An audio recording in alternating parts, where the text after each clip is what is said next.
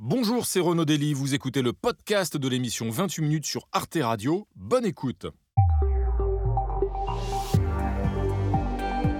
Bonsoir et bienvenue à tous, je suis très heureux de vous retrouver pour cette nouvelle émission hors série où nous allons nous pencher sur un enjeu majeur de nos sociétés contemporaines qui a fait l'actualité en 2023 et pèsera sur celle de 2024, l'immigration en France et en Europe.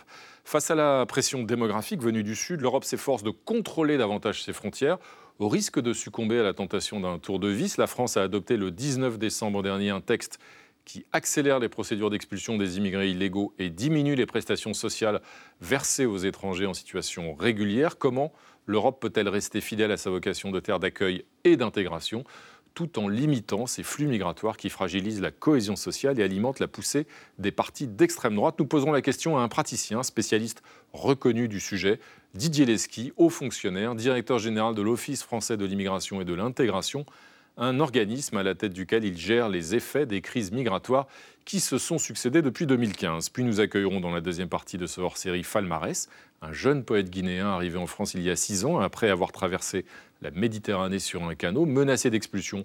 Il a été régularisé. Son parcours fait-il figure d'exception ou illustre-t-il un système d'intégration qui ne fonctionne pas si mal? Et en fin d'émission, nous retrouverons bien sûr Xavier Menuy et Marie Bonisseau. Bonsoir à tous les deux. Bonsoir Renaud. Bonsoir Renaud. Alors, c'est quoi le programme ce soir, Xavier?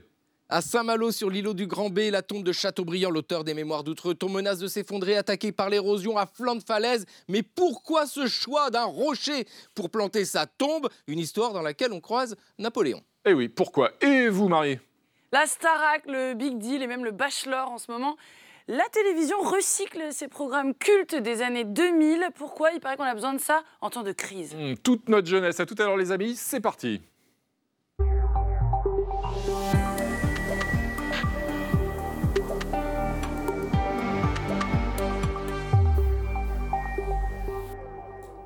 Bonsoir Didier Leski, bienvenue à vous. Laissez-moi vous présenter Fanny Veil et Frédéric Saïs. Bienvenue à tous les deux. Ravi de vous retrouver les amis.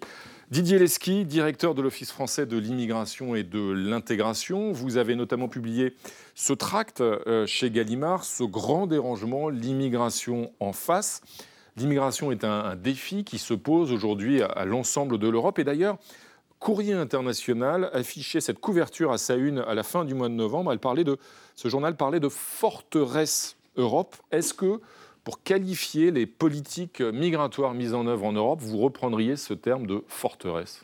Pas du tout l'Europe n'est pas une, forteresse. Ça ne veut pas dire euh, euh, non plus qu'on peut faire ce qu'on veut et rentrer comme on veut, mais euh, elle n'est pas une forteresse et les chiffres l'attestent.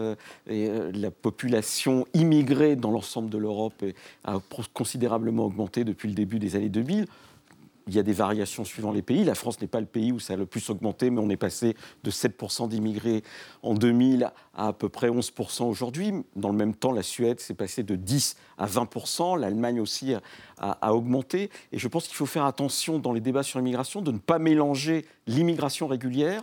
Mhm par rapport à l'immigration qui est celle de la demande d'asile et qui est la plus spectaculaire. Mais euh, euh, en mélangeant les deux, on oublie que l'Europe est d'abord un continent d'immigration depuis très longtemps. Du reste, la proportion d'immigrés dans l'Union européenne, dans l'ensemble de la population, elle est beaucoup plus forte, par exemple, qu'en Asie ou en Amérique du Sud. On va se plonger tout de suite au, cœur du sujet. On va essayer effectivement de, distinguer les différents enjeux. Et on va commencer, Didier Leski, par euh, regarder la mise au point d'Amira Swilem.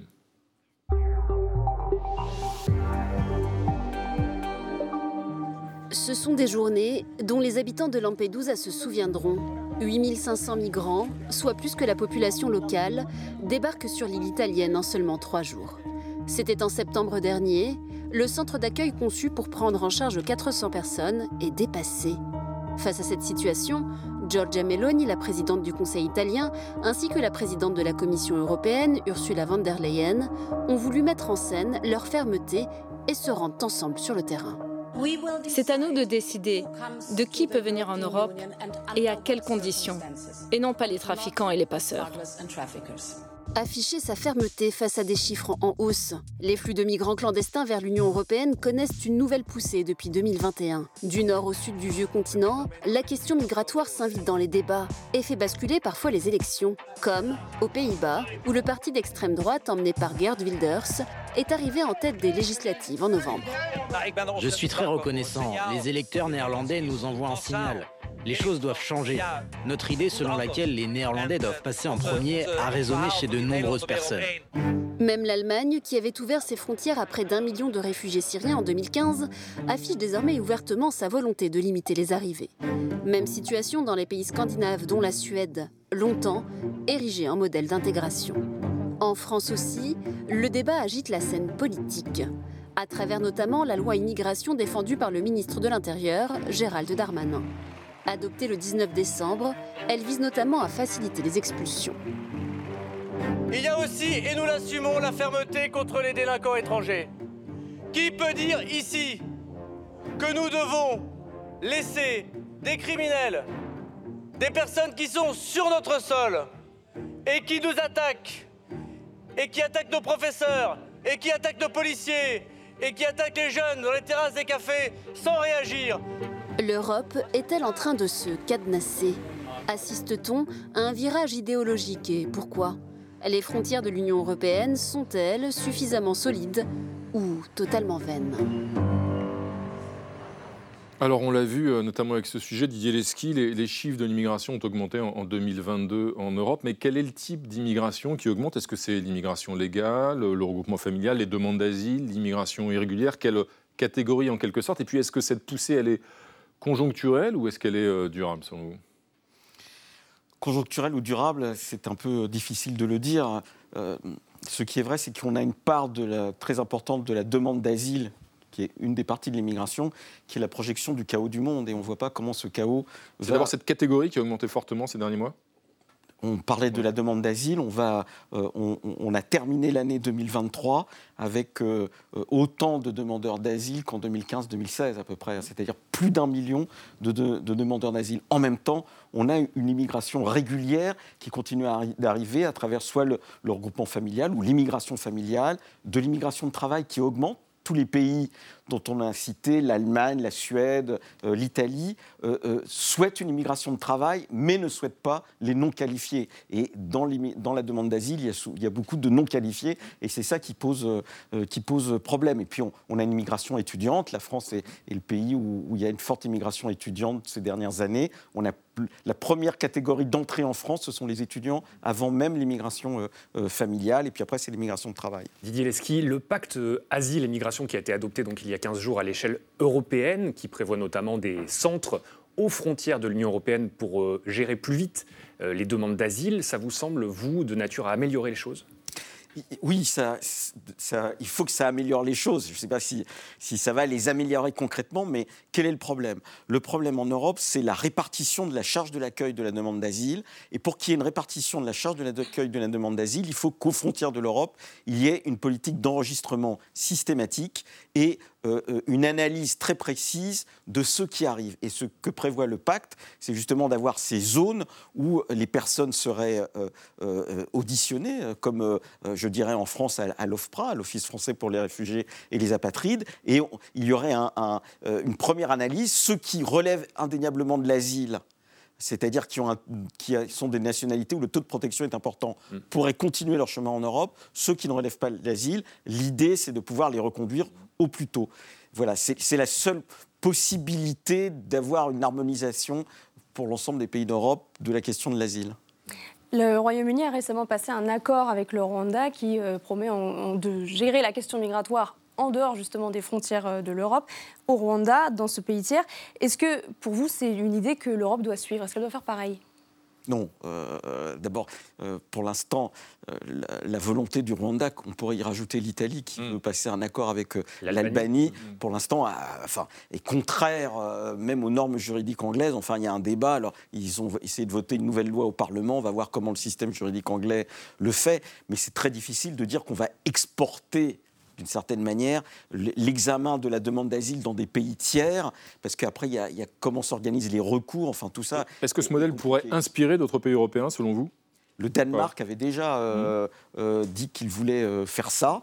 Voilà, mais Mm. ça me semble assez contraire à l'ordre juridique euh, de l'Union européenne. Et sur la solidarité qui figure dans ce pacte asile et migration qui prévoit, pour rappel, que les pays qui ne sont pas des pays de premier accueil, par exemple les pays d'Europe de l'Est, recevraient des demandeurs d'asile sur leur sol et s'ils refusent, ils devraient payer euh, 20 000 euros euh, par euh, migrant euh, refusé pour l'instant. Pour vous, c'est de nature là aussi à, soulager le système général européen ou au contraire à faire monter aussi une forme d'euroscepticisme dans ces pays puisque c'est très contesté? Alors vous avez parlé des pays d'Europe de l'Est. Les pays d'Europe de l'Est reçoivent de l'immigration. C'est ça qui est paradoxal. C'est-à-dire, euh, en C'est plus particulier... récent. Historiquement, c'est plus récent, mais ils en reçoivent beaucoup. C'est- Oui. C'est c'est plus récent parce que pendant très longtemps, eh bien, euh, il y avait ce qu'on appelait le mur de Berlin, euh, 1989-90, et donc Mm. euh, on- on- il y avait un peu d'immigration, mais qui était celle des pays frères. Mm. On pouvait trouver des Vietnamiens, par exemple, dans ce qu'on appelait l'ex-Yougoslavie ou Ouais. l'ex-Tchécoslovaquie.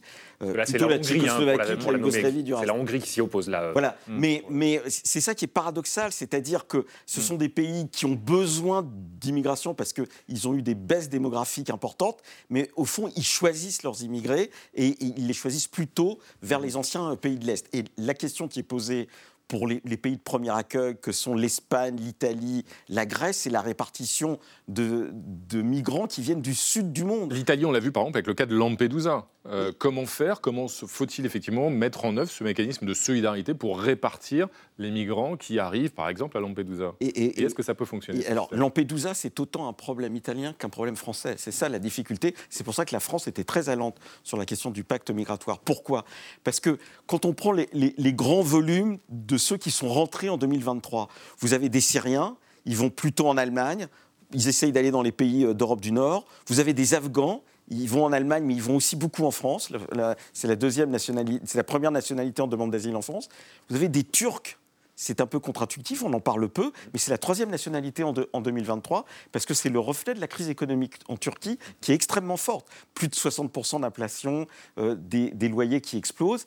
Et puis, en quatrième et cinquième, on n'en parle pas en France, mais c'est la projection de problèmes qui, touchent qui peuvent toucher partiellement les débats publics en France, ce sont les Colombiens et surtout les Vénézuéliens. Il y a à travers le monde 6 millions et demi de Vénézuéliens euh, euh, en errance migratoire et qui sont le reflet de l'échec du madurisme ou du chavisme, et- etc. Et ils sont en Espagne et ils ne viennent pas en France. Voilà, c'est ça qui... qui et, et donc, ceux qui viennent à Lampedusa, c'est qui c'est l'Ouest africain Mmh, mmh. et c'est la Tunisie.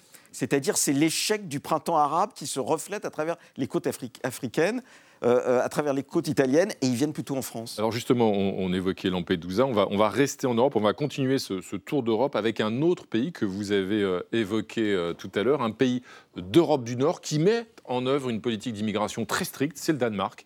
S'agit-il d'un modèle efficace? Peut-il inspirer d'autres États membres de l'Union européenne? Regardez ces échanges qui se sont tenus sur notre plateau.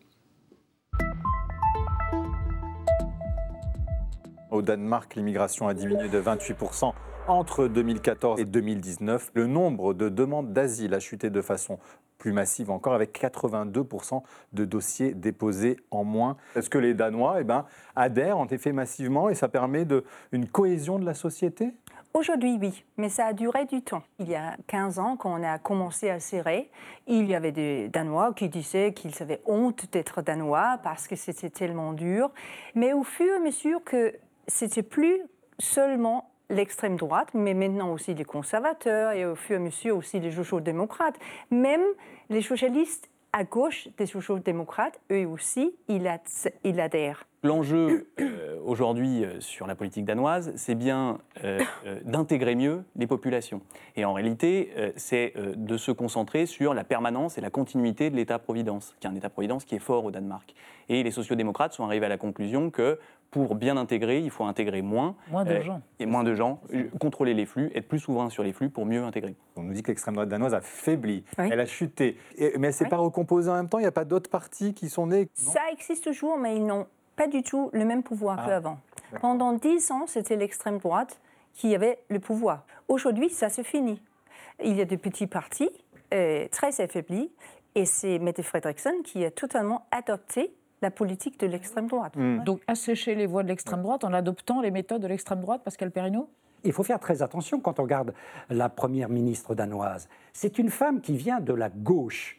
Du Parti socialiste danois et elle a occupé avant des fonctions qui étaient des fonctions sociales. Elle a été en particulier ministre du Travail. Et c'est au travers de la question sociale qu'elle est venue à la question Mm. de l'immigration en disant il y a là, euh, en particulier pour les travailleurs danois, euh, des menaces sur le terrain de l'aide sociale, sur le logement social. En France, on a trop l'habitude de dire c'est du racisme, c'est de Mm. l'islamophobie, etc. Non, c'est au travers de la question sociale que la question migratoire a été posée. Alors, euh, Didier Lesky, rappelons que effectivement, cette politique migratoire au Danemark, elle repose sur un certain nombre de mesures assez, assez strictes, hein, en matière de regroupement familial très limité, d'acquisition de nationalité qui est très compliquée, euh, de prestations sociales aussi qui sont versées au bout d'un certain délai, des quotas même par quartier, des quotas euh, d'immigrés, avec le fait qu'il ne faut pas que plus de 30% d'étrangers Non si- européens. non européens, sinon il y a des déménagements quasiment forcés. Ou l'interdiction de s'installer, si vous voulez. Voilà, l'interdiction de s'installer. Qu'est-ce que vous inspire cette politique? Est-ce qu'elle est, euh, d'une part, trop stricte ou pragmatique Et est-ce qu'elle peut inspirer euh, d'autres pays en Europe? D'abord, le Danemark est un pays petit en termes de, population. hein. C'est, euh, c'est moins de 10 millions d'habitants. Donc les questions de proportion ne sont pas exactement les mêmes. Ils ont quand même 13% d'immigrés dans l'ensemble de la population, ce qui est quand même pas rien. C'est-à-dire que c'est supérieur à ce qu'on connaît à, la France. Après, l'autre chose, c'est que c'est historiquement une sorte de, je dirais, de lieu symbolique de l'État social. Et c'est à partir de la question sociale, effectivement, qu'on a eu toute une évolution du, du champ politique, avec euh, en particulier ce basculement, on peut le dire comme ça, de, de la social-démocratie et porté par des... Donc c'est la question du fonctionnement et du financement de l'État-providence. Oui, avec cette idée, si vous voulez, que l'État-providence... Qu'est-ce que c'est que l'État-providence? L'État-providence, c'est une sorte de mutualité à l'échelle d'un État où chacun contribue par des cotisations ou par l'impôt, au Danemark c'est plutôt par l'impôt, en prévision de difficultés. Et toute la question qui est posée, pas simplement au Danemark, mais qui peut être posée en France ou ailleurs, c'est jusqu'où peut s'étendre la solidarité pour des personnes qui n'ont pas cotisé, si vous voulez, ou qui n'ont pas euh, euh, euh, contribué par l'impôt. Et c'est particulièrement vrai dans des pays comme la France, mais aussi comme le Danemark, où il y a quand même immédiatement une scolarisation qui est gratuite. C'est pas les États-Unis, si vous voulez, euh, où la santé euh, nécessite pas de, sortir sa carte bleue pour aller aux, urgences, etc. Et donc c'est ça la question. Autre pays, l'Allemagne, qui est en train de, de presque tourner le dos aux années Merkel d'ouverture. Euh, euh, le chancelier Scholz là, euh, veut accélérer les expulsions euh, d'étrangers depuis l'Allemagne. Ça montre que l'Europe n'est plus la même qu'en 2015 Ça montre surtout que euh, euh, la, la question sociale est tellement aiguë que des configurations politiques qui peuvent être très différentes euh, adoptent des politiques qui visent, qui convergent un peu, si vous voulez. Que, que fait l'Allemagne? L'Allemagne avec un gouvernement où on a des socialistes, des écologistes et des, et des libéraux. Elle dit, en gros, je veux choisir mes immigrés. Voilà, et elle, veut faire un système de points et elle a besoin de travailleurs. On peut du reste discuter, savoir si c'est pertinent par rapport au développement harmonieux du monde d'aspirer systématiquement les compétences des pays du Sud. Je pense en particulier aux médecins, mais je referme la parenthèse. Donc, ils veulent faire une immigration choisie et ils veulent accélérer l'expulsion de ceux qui ne sont pas choisis. C'est vrai en Allemagne, mais c'est vrai aussi en France d'une certaine manière, ou c'est vrai en Italie. Bah, Justement, vous évoquez la France, Didier Leski, on va y venir, parce que ce défi migratoire qui se pose à l'échelle de l'Europe, il concerne aussi au, au premier chef la France. On va voir avec vous, Fanny, les, chiffres clés de l'immigration en France. Peut-on dire que l'immigration euh, augmente en France? Oui, elle augmente, euh, Renaud. La France a accordé en 2022 plus de 316 000 premiers titres de séjour à des étrangers. C'est 11,8% de plus qu'en 2021. Il y a 10 ans, à titre de comparaison, on était en dessous, en moyenne, chaque année, de 200 000 titres de séjour. Fin 2022, le nombre total de titres valides et de documents provisoires de séjour en France s'élevait à plus de 3 800 000. Et là, c'est 47% de plus qu'il y a 10 ans. Même constat sur les demandes d'asile, plus de 136 000 nouvelles demandes, premières demandes, ont été euh, formulées l'année dernière. Et là aussi, si on compare à il y a 10 ans, eh bien, on est à plus du double. Plus de 56 000 demandeurs ont reçu en 2022, euh, obtenu l'asile. C'est cette fois 5 fois plus qu'il y a 10 ans. Que deviennent les déboutés du droit d'asile? Une partie reste sur le sol français, on ne sait pas exactement combien ils sont. Ils sont considérés comme des étrangers en situation irrégulière, des clandestins. De fin 2022, l'année dernière, devant le Sénat, Gérald Darmanin estimait qu'il y avait en France au total entre 600 et 900 000 clandestins. On sait aussi que près de 19 500 clandestins, ont quitté la France l'année dernière, soit de manière volontaire, soit parce qu'ils y ont été contraints. Sur la base de ces chiffres, l'opinion française, dans son ensemble, en tout cas dans sa majorité, estime qu'il y a, je cite, trop d'immigration en France. Qu'est-ce que vous, vous en pensez?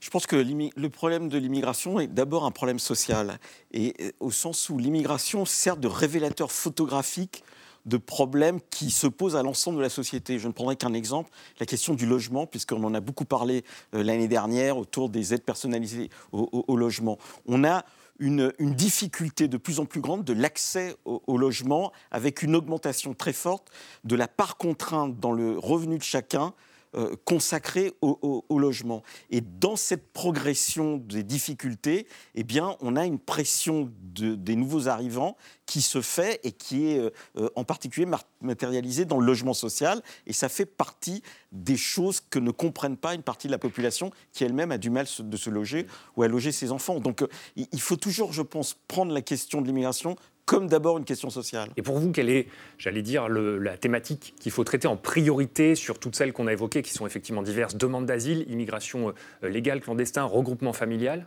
La catégorie qui pose problème, c'est justement la question des clandestins. C'est-à-dire qu'on ne peut pas avoir, par exemple, 100, 120 000 visas accordés à des Tunisiens euh, euh, l'année dernière, enfin aux, alentours de 120 000.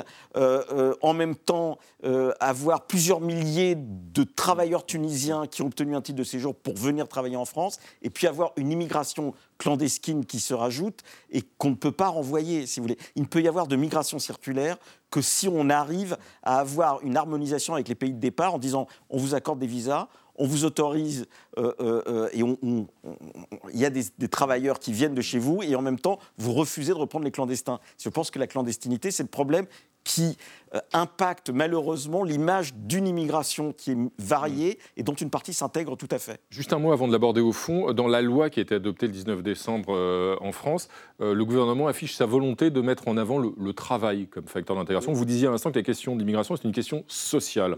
Est-ce qu'effectivement, c'est, avant de, voir ce qu'il y a dans la loi, est-ce que c'est la clé, effectivement, c'est d'insister sur le travail comme outil d'intégration? Oui, je pense que le travail est, un outil majeur d'intégration et que euh, nos difficultés d'intégration sont directement corrélées à la désindustrialisation de la mmh. France depuis le début des années 80. Cette désindustrialisation, elle a eu un coût économique global, mais elle a un coût pour l'intégration qui est extrêmement fort avec des répercussions sociales qu'on voit. Et, heureusement, on a de nouveau une immigration de travail, 52 000 titres de séjour mmh pour le travail en 2022, on sera en, enfin, en 2023, c'est à peu près la, même chose. Et, euh, on sait qu'on a un besoin de main-d'œuvre qualifiée. Après, on peut discuter de savoir si c'est totalement pertinent tout le temps. Justement, on va se pencher maintenant sur cette loi adoptée par le, Parlement en France le, le, 19 décembre. Une nouvelle loi qui a d'ailleurs suscité une vaste polémique politique et qui est inspirée de mesures répressives portés par la droite, qui d'ailleurs les a dans la négociation. Le texte euh, institutionnalise également une inégalité de traitement entre Français et immigrés en situation régulière pour les prestations sociales. S'agit-il donc d'une loi qui consacre le principe discriminatoire de préférence nationale porté par l'extrême droite? Regardez les débats qui se sont tenus sur notre plateau. Il faudra dorénavant 5 euh, ans de présence sur le territoire français et non plus 6 mois à un étranger qui n'est pas européen et qui ne travaille pas pour avoir droit à des prestations sociales qu'on appelle non contributives. Ce délai de carence sera deux fois moindre, deux ans et demi pour ceux qui travaillent. Nicolas Pouvreau-Monti, cette différenciation, ça ne s'appelle donc pas pour vous préférence nationale? Non, écoutez, la, préférence nationale, ça a une définition qui est communément euh, admise, qui est le fait de réserver certains services, certaines prestations, certains emplois à des individus sur la base de leur nationalité, en l'occurrence de leur nationalité française.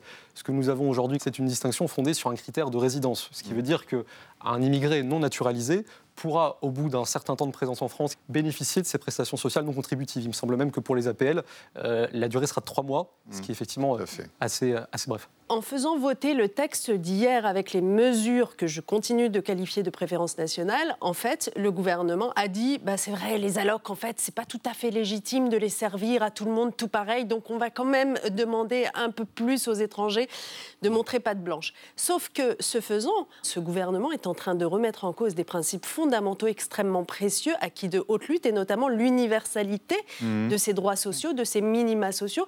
Donc c'est très grave ce qui se prépare. Est-ce que c'est une victoire idéologique pour le RN.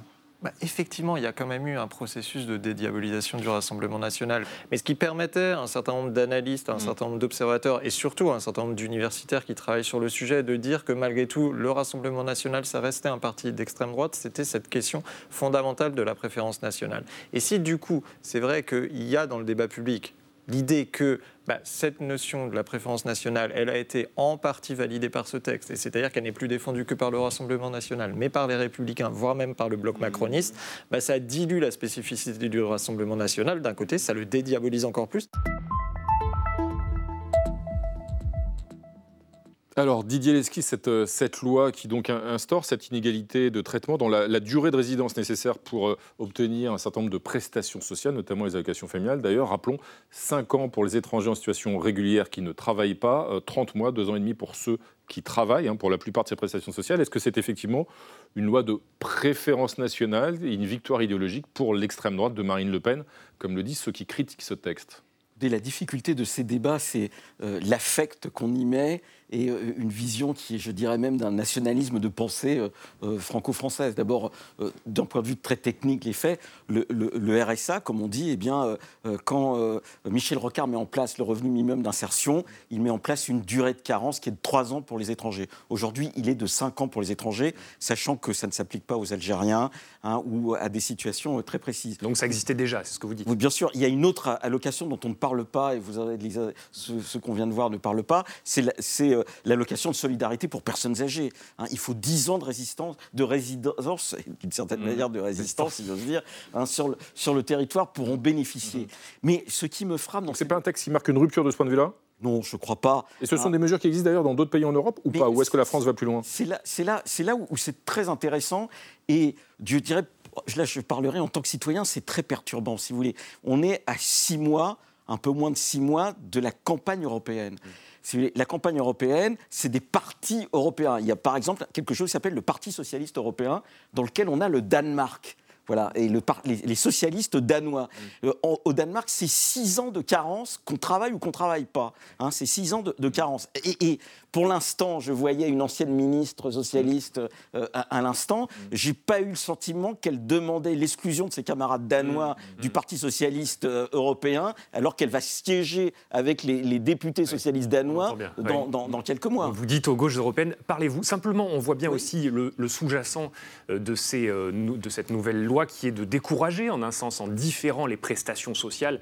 Euh, mais est-ce que, au strict point de vue de, j'allais dire, l'efficacité, ça décourage effectivement les je personnes de que- venir ou est-ce que c'est une vue de l'esprit? Je pense que la logique, il y a une logique effectivement dans, dans ces prestations, c'est le travail. Vous avez, vous avez bien remarqué que dès lors qu'on travaille, eh bien, la carence, elle est moindre. Les trois mois de La logique mise en avant par la droite, c'est ce qu'elle appelle l'appel d'air. L'appel d'air, la droite extrême dit ça. Moi, Est-ce que ces prestations Je n'utilise jamais ce terme-là. Je vois quelle est la, pour moi l'analyse que je fais de, Mmh. de- de ces différentes pres- prestations et de la manière dont elles sont différenciées, c'est le critère du travail. Je mets à part les trois mois de carence hein, pour euh, euh, euh, les, les, euh, Les appels, les aides au logement. Euh, les aides, euh, les aides de logement, parce que les trois mois de carence sont ceux qui sont appliqués à un Français expatrié quand il revient en France. Mmh. Il a trois mois de carence. C'est du reste la même chose pour l'aide médicale d'État.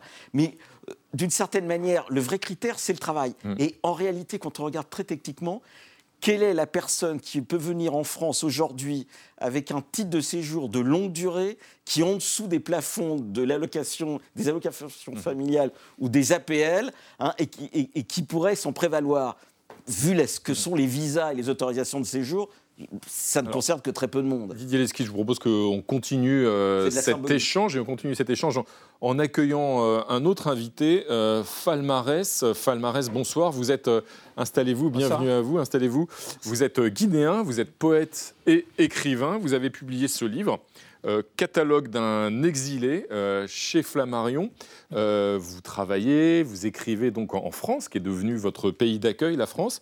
Votre situation a été régularisée, mais vous êtes arrivé en France sans papier il y a six ans. Dans quelles conditions D'ailleurs, dans des conditions extrêmement dangereuses. Comment êtes-vous arrivé en France, Falmarès Bonjour. Bonjour, bienvenue. Oui, je suis arrivé en France euh, en quittant la Guinée dans les conditions terribles. D'abord après le décès de ma maman, euh, ensuite beaucoup d'événements euh, difficiles qui sont qui sont derrière des événements familiaux qui sont arrivés, qui m'ont poussé à l'exil en passant par le désert, le Mali. 6 ans, vous avez 22 ans, donc vous aviez à peine 16 ans à l'époque, vous étiez très jeune. Hein. Oui, à, ce moment-là. Et donc je passe par l'Algérie, l'Algérie où je reste pendant plus de 6 mois à travailler dans, dans, un chantier de bâtiment, dans les conditions difficiles aussi.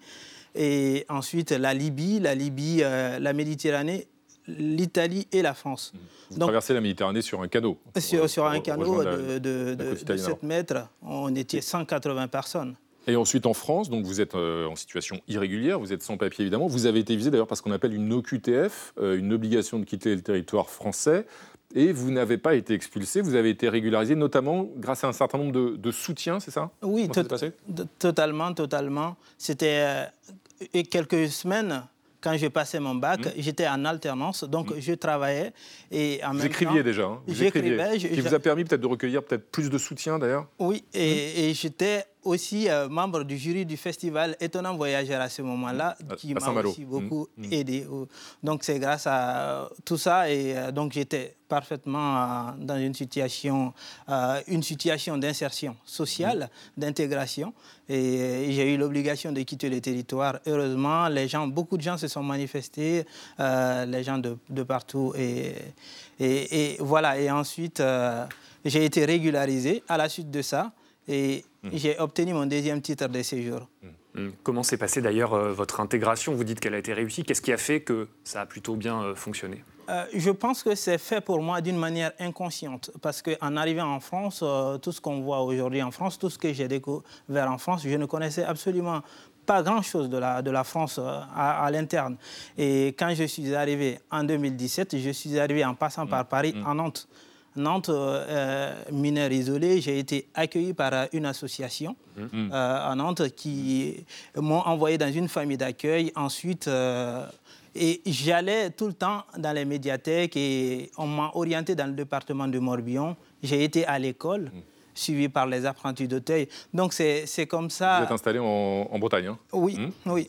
Et quand vous écoutez euh, Falmarès, euh, Didier Lesky nous raconter donc son, parcours et son intégration en France, euh, est-ce que vous avez le sentiment que c'est une exception, que le parcours de, de, de Falmarès est une exception, ou est-ce qu'il il illustre finalement un système d'intégration qui ne fonctionne pas si mal. Vous disiez à l'instant que vous ne connaissiez pas euh, la France avant d'arriver. En même temps, vous maîtrisez parfaitement la langue, vous êtes parfaitement francophone. Peut-être que la langue aussi est un des outils essentiels pour réussir euh, euh, justement l'intégration? Bien sûr que la langue est un outil essentiel. Après, globalement, avec les mineurs étrangers isolés, ça fonctionne, c'est-à-dire que c'est pris en charge par les départements. Un mineur n'est jamais en situation irrégulière en France. D'emblée, mmh. Il est en situation régulière. La question de, son titre de séjour ne se pose qu'au moment de, sa majorité. Et il y a des associations qui sont euh, financées par l'État pour les prendre en charge et pour essayer de, les, accompagner. Et je pense que ce qui est important, c'est justement l'expérience de, de l'apprentissage professionnel, c'est-à-dire de montrer son utilité sociale. Et c'est parce qu'on arrive à montrer son utilité sociale et qui est utile à la fois pour soi-même et pour l'ensemble de la société qu'il faut régulariser euh, euh, et donner un, titre de séjour. Et c'est ce qui s'est passé. Ça ne se passe pas toujours, mais je crois en plus que c'est très démonstratif par rapport à une partie de la jeunesse qui est ici, mmh. hein, qui est née ici, qui est tout à fait française, mais qui ne comprend mmh. pas qu'il y a du travail, il peut y avoir la capacité à, à se construire en acceptant ou en rentrant dans des métiers qui sont des métiers qualifiés et pour lesquels il y a de la demande. Falmarès, quand vous êtes arrivé en France, est-ce que vous vous êtes senti tout de suite accueilli? Est-ce que vous avez parfois expérimenté aussi le rejet? Euh, oui, d'une certaine façon, les deux, absolument, parce que moi, j'ai eu euh, des amis, j'ai rencontré de belles choses en France. Euh, je ne peux pas dire le contraire, mais il y a eu aussi cette obligation de quitter le territoire. Il y, a aussi beaucoup de choses, par exemple, avant de passer mon, bac, l'école où j'ai passé mon bac, il y avait un jeune comme moi qui était là, qui a eu aussi cette obligation de quitter le territoire, mais qui n'a pas aussi eu le, poids médiatique, donc qui n'a pas passé son bac. Euh, donc, c'est des exemples que moi, j'ai vus sur, sur le territoire aussi. Et mm. autour de moi, il y a beaucoup de gens, il y a, il y a aussi beaucoup d'amis euh, qui sont là, qui m'aident, qui m'accompagnent aussi dans ce que je fais. Donc, à la fois, c'est binaire, vraiment. Ça veut dire, Falmarès, concrètement, d'ailleurs, au, regard de votre histoire, de votre expérience, qu'est-ce que vous diriez, vous, aujourd'hui, à un jeune Guinéen euh, de 16 ans, comme vous aviez 16 ans à l'époque, euh, qui souhaiterait euh, venir en France? Quel, quel message vous lui porteriez? Qu'est-ce que, quel, conseil vous lui donneriez? Oui, bah, par, dans quelles conditions il veut Mm. venir en France d'abord Si dans les mêmes conditions que moi j'ai eu en venant en France, je ne l'encouragerais pas. Je ne lui dirais Mm. pas de venir en France. Parce que durant mon parcours, j'ai vu beaucoup de choses euh, horribles euh, qui ont dépassé euh, ma compréhension de la nature humaine. Donc ce n'est pas une voie recommandable à qui que ce soit, qu'il soit guinéen ou pas. Euh, voilà, et un jeune qui veut venir étudier en France dans les conditions légales, qui a obtenu un visa à l'ambassade de France dans un pays africain, et je pense qu'il a tout à fait le droit de profiter, de venir euh, étudier aussi à la fois euh, pour son pays, pour lui, et pour le pays euh, qui l'accueille aussi. Pardon, choses qui vont au-delà de l'humain, disiez-vous, vous faites référence à la, à la Libye, votre passage en Libye? Oui, à, à la Libye, euh, le désert aussi, entre, entre Gao et, et, et l'Algérie aussi. euh, Sans doute l'Algérie aussi. Mm, mm. Et, et- et ce que disait Falmarès, Didier Leski, effectivement, euh, il y a la question du travail dont on a parlé, puis il y a aussi la question, effectivement, le rôle des, des étudiants et de l'enseignement supérieur. Est-ce que c'est effectivement un- une voie, et vous disiez que la France accueille de nombreux euh, étudiants étrangers, euh, est-ce que c'est aussi une voie, effectivement, d'intégration et d'échange qui fonctionne et qui doit continuer de fonctionner? Il y a à peu près 400 000 étudiants étrangers qui étaient inscrits euh, euh, en début de l'année universitaire euh, de- 2023. Bien évidemment, la question des étudiants est importante. D'abord parce que les étudiants sont un marché. Si vous voulez, si euh, les pays attirent des étudiants, c'est pas simplement pour leurs beaux yeux, c'est parce que les étudiants rapportent. Voilà. Et dans, Rapporte, dans- vous voulez dire, rapporte euh, de... financièrement, c'est-à-dire Mmh. ils dépensent, etc. La question qui est posée des étudiants, c'est qu'il faut que ça soit une richesse aussi pour les pays de départ. Et tout l'enjeu de la migration depuis le début, c'est comment aider les pays de départ à ne pas être simplement des pays qui expulsent une partie de leur jeunesse, hein, mais qui soient aussi euh, euh, dans une dynamique de développement, parce que c'est l'échec du développement que ces migrations. Ce qui explique évidemment la nécessité de coopération et d'échanges internationaux. Merci à tous les deux. En tout cas, euh, merci Falmarès d'être venu dialoguer sur ce plateau avec Didier Leski. Vous aviez un mot à ajouter? Merci beaucoup. C'est nous qui vous remercions. Merci à tous les deux. Dans un instant maintenant, Xavier Medu et Marie Bonisseau avec une tombe perchée au bord du vide, celle de Chateaubriand, et puis la nostalgie qui s'empare de nos petits écrans avec cette grande mode de la télé doudou. Eh oui. Mais d'abord, retrouvons l'ami Mathieu Conquet et son à la loupe. Ce soir, il revient sur l'histoire de ce tube de hip-hop, Jump Around, sorti en 1992.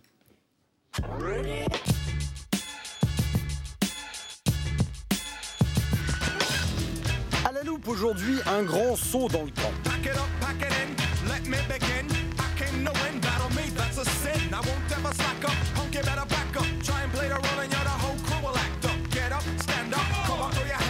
Pour ceux qui s'en souviennent, l'année 1992 fut aussi chargée que variée sur le plan musical. En France, MC Solar chantait Caroline, l'Eurodance était en plein essor, Michael Jackson était encore Dangerous et même Nirvana pouvait être numéro 1 au top 50. Un choc des générations se traduit alors jusque dans l'âge des chanteurs. En France, un enfant de 4 ans et demi entre dans le livre des records. Tandis qu'aux États-Unis, deux mineurs âgés de 12 et 13 ans lancent un appel à sauter partout.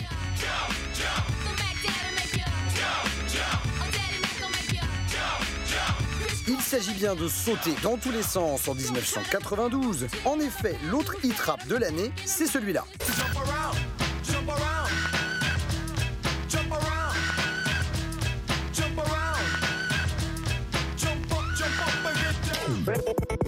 Ces deux invitations à libérer notre énergie et sauter partout s'appuient toutes les deux sur d'anciens titres soul funk. Oyo Players pour Chris Cross.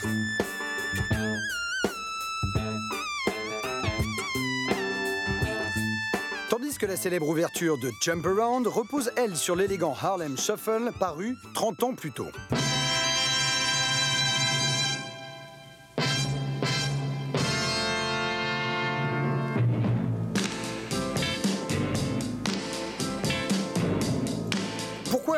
Vouloir à tout prix sauter encore et encore sur de vieux disques en 1992. Peut-être parce que cette année-là, tout le monde était passé sans y penser à l'ère du CD. En 1991 sortaient les derniers 33 tours, les 45 tours connaîtraient le même sort l'année suivante, ceci au profit du lecteur CD beaucoup moins sensible au choc. C'est peut-être ça qu'on appelle un saut technologique. Et voilà, chapeau. Merci Mathieu Conquet. Hip hop, vous avez vu? Bienvenue à tous les deux, Marie Bonsoir, Bonisso Renaud. et Mauduit. Quel plaisir de vous accueillir et surtout bonne année Bonne à tous année. les deux. hein. J'espère que vous êtes bien remis du réveillon. Euh, Xavier, je suis pas sûr. En tout cas, on va commencer avec vous, Xavier. Sur l'îlot inhabité du Grand B à Saint-Malo, la célèbre tombe de Chateaubriand menace de s'effondrer à cause de l'érosion. Il n'est plus possible d'en faire le tour à pied, comme c'était le cas pourtant il y a 20 ans. La mairie a lancé un diagnostic et vous, vous revenez sur l'histoire de cette tombe. Oui, le 4 juillet 1848, François-René de Chateaubriand meurt à Paris. L'auteur du génie du christianisme disparaît. Lui qui s'était illustré par son opposition à Napoléon, mais vous savez, une relation complexe entre détestation et fascination. Et puis après l'Empire, il avait été père de France, ministre, ambassadeur, académicien. Et la question de savoir où l'inhumer ne se pose pas, puisque Chateaubriand lui-même a dit qu'il voulait être enterré à Saint-Malo, sa ville natale. Dans ses mémoires d'outre-tombe, publiées de manière posthume, il parle du grand B, ce rocher inhabité. Où sera mon tombeau? Voilà ce qu'il écrit. Puis il est hyper content d'apprendre que B en breton, ça veut dire tombe. Vous voyez, ça tombe bien. Une tombe face à l'océan. Oui, je reposerai au bord de la mer que j'ai tant aimée. Voilà ce que Chateaubriand écrit dans l'avant-propos des Mémoires d'outre-tombe. Et ici, on peut voir une petite pique, ultime petite pique envoyée à Napoléon. L'empereur Napoléon était mort en 1821 exilé sur l'île de Sainte-Hélène où il était inhumé. 19 ans plus tard, en 1840, le roi Louis-Philippe avait décidé le retour des cendres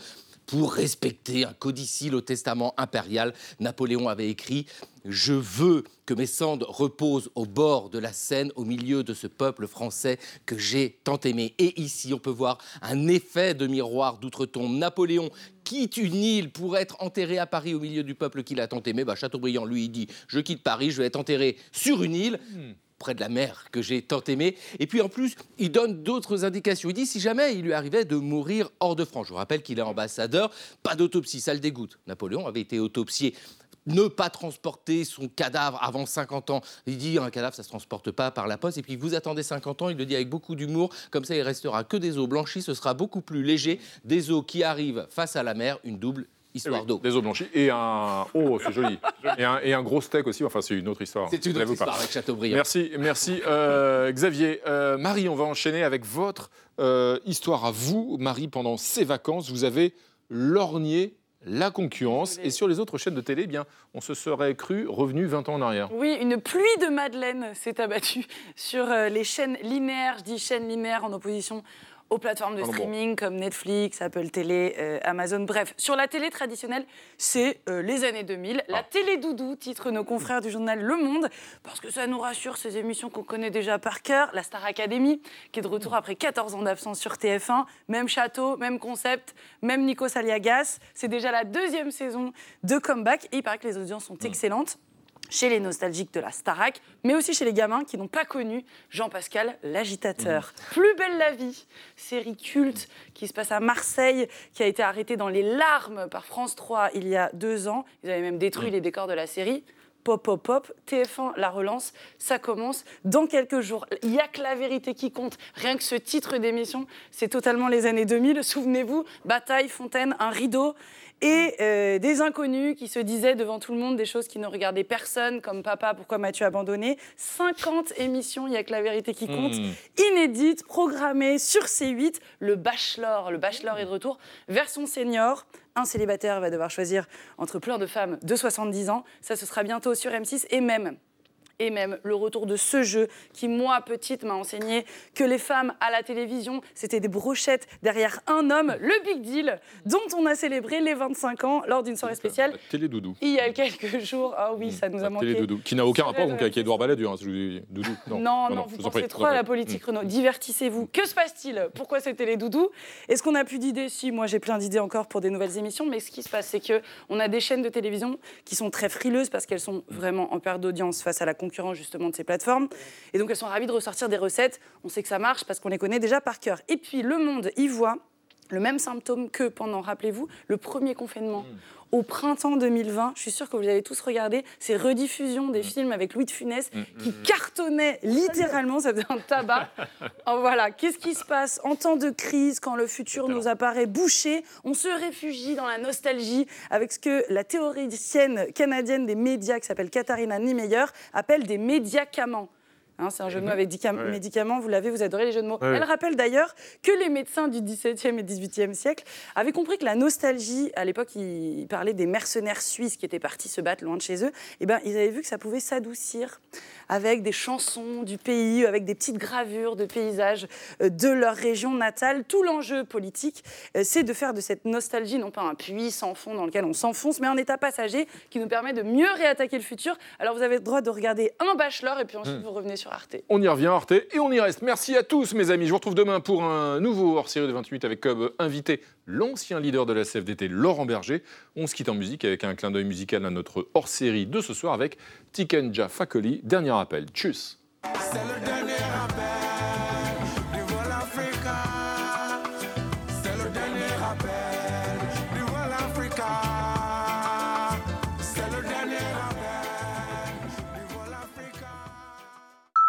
Retrouvez le podcast de 28 minutes sur toutes les plateformes de podcast et sur arteradio.com.